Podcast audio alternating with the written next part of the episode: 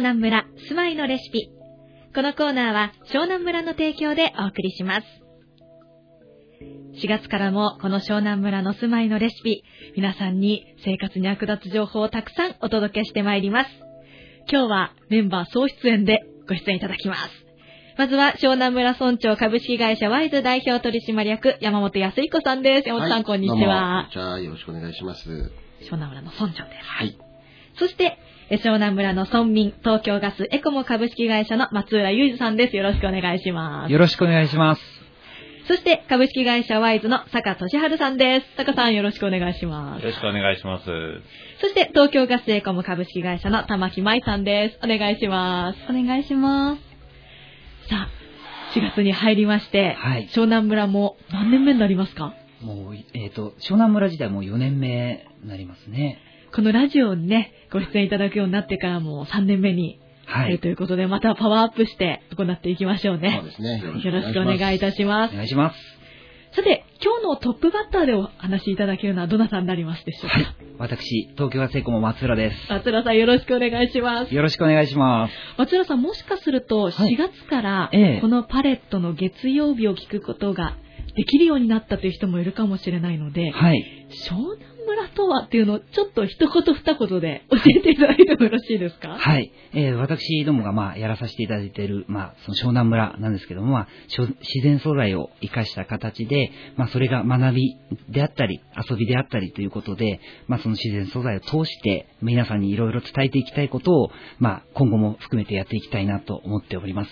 一言で言えば、あの。わかりました？ちょっと、違うんですね。あの、あの、自然素材という、私たち普段ね、実は家づくりをしてるメンバーが集まって、あの、湘南村っていうワークショップだったり、いろんなこと活動してるんですけど、その中でね、自然素材、ね、あの、土だったり木だったり、ね、そういうところに触れながら、あの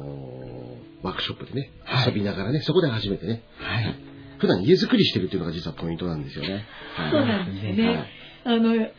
山本さんは一級建築士ということでね、はい、もう、お家のプロの方ですし、僕らはまあガス。そうですね。松浦さんと玉木さんはガスのお仕事をされている。この他にもね、はい、きっといろいろな職業のプロフェッショナルの方に出ていただきますよね。はい、この番組としてもね、畳屋さんであったりね、板金屋さんであったり、ね、税理士さんから家屋調査者まで。お家づくりに関係あるのかなと思う方でも、皆さんの暮らしに役立つ情報をお届けしていきますので、皆さんぜひこのコーナー聞いていて損はありません。得する情報ばかりですので、楽しみにしていただきたいと思います。はい、さて、生活に役立つ情報ということでお届けしておりますので、はい、今日はじゃあ松浦さん、皆さんの生活に役立つ情報一つ何か教えていただけますでしょうか？そうですね。もうあの、4月ということでだいぶ暖かくなってきたので、はい、もう暖房機器っていうのはもうしまわれているか、まあそろそろしまおうかなっていう頃だと思うんですね。そうですね。うちもまだ掃除とかはしてないかなっていう感じですね。そうですよね。で、まあその、大体11月ぐらいから、まあ3月、4月ぐらいまでですね、暖房機器ってまあ、おおむね半年間ぐらいこう、お家で使ってる状態になりますので、特に今回お伝えし、お伝えしたいのは、ファンヒーター、の、まあ、お片付けのことについてちょっとお話しさせていただければなと思っております。はい、もう使わなくなったからそのまま置いておくというのは一番いけないですよね。そうですね。特にあの、使われている場所というのが人が集まる場所、リビングであったり、ダイニングであったり、その中にはキッチンもありますから、当然こう、食べ物の匂いだったりとか、そういったこう、匂いというのがどうしてもこう、つきやすくなってるんですね。なので、まあ、しまう前に、あの、機械、ファンヒーターの後ろの背中の部分ですね。実はそこ網がついてるのってご存知ですか？はい。あの、実際にガスを点火して、その空気中の、まあ、酸素ですよね。を吸い込んで点火するわけですから、どんどんそのファンヒーターの背中の部分に空気が集まるんですけども、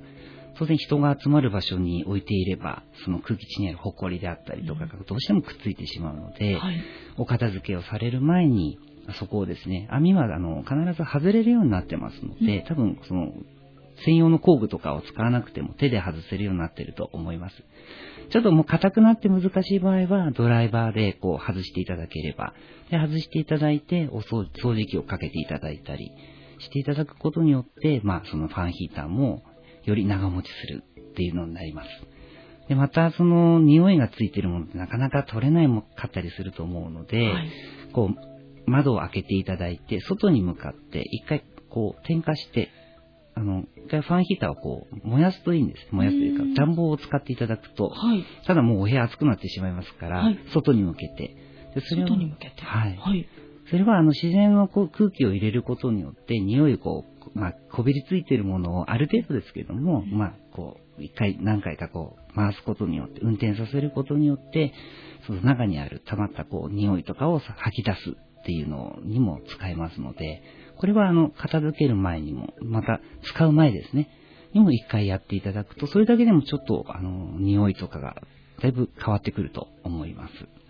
そうなると、えーお掃除する前、あの、はいファンヒーターの後ろをお掃除する前に、一回はい外に向けて、えええー空炊きというんですかね、はいあの、最後に運転させてから、匂いを取ってからお掃除するという方がいいんでしょうか？そうですね。で、まあ、当然ですね、あの、買い、買っていただいて、1年、2年、まあ、大体5年未満ぐらいの機械であれば、まあ、そのぐらいで、多分大体、年を越せるというか、次のシーズンまで、あの、そのままでいいと思うんですけども、例えばもう7年、8年とか10年以上経ってますと、もう中の方もなかなかこう、その機械の隙間から見ると埃とか溜まってたりすることってあると思うんですね。はいでその場合にはですね、まあ、私ども、まあその東京ガスエコモであったり、そのガス会社さんの方に、その商品を持って行っていただければ、オーバーホールってご存知ですか？いや、初めて聞きました。はい。あの、オーバーホールっていうのは、まあ、なかなかその機械ですから、こう、中を分解してうん、中まで掃除するっていうことがなかなかできないと思うんですけども、はい私どもの方では、そういったあのメンテナンス、全部分解して、中をきれいに掃除して、そしてきれいにして、またお渡しするっていうことができますので、もうちょっとどうしてもなかなか匂いが取れないとか、その埃がいっぱい溜まってるからちょっと気になるっていう方であれば、一度ですね、まあ、湘南村の方にお問い合わせいただいても構いませんし、まあ、ガス会社さんの方に、あの、持って行っていただければ、その場で判断して、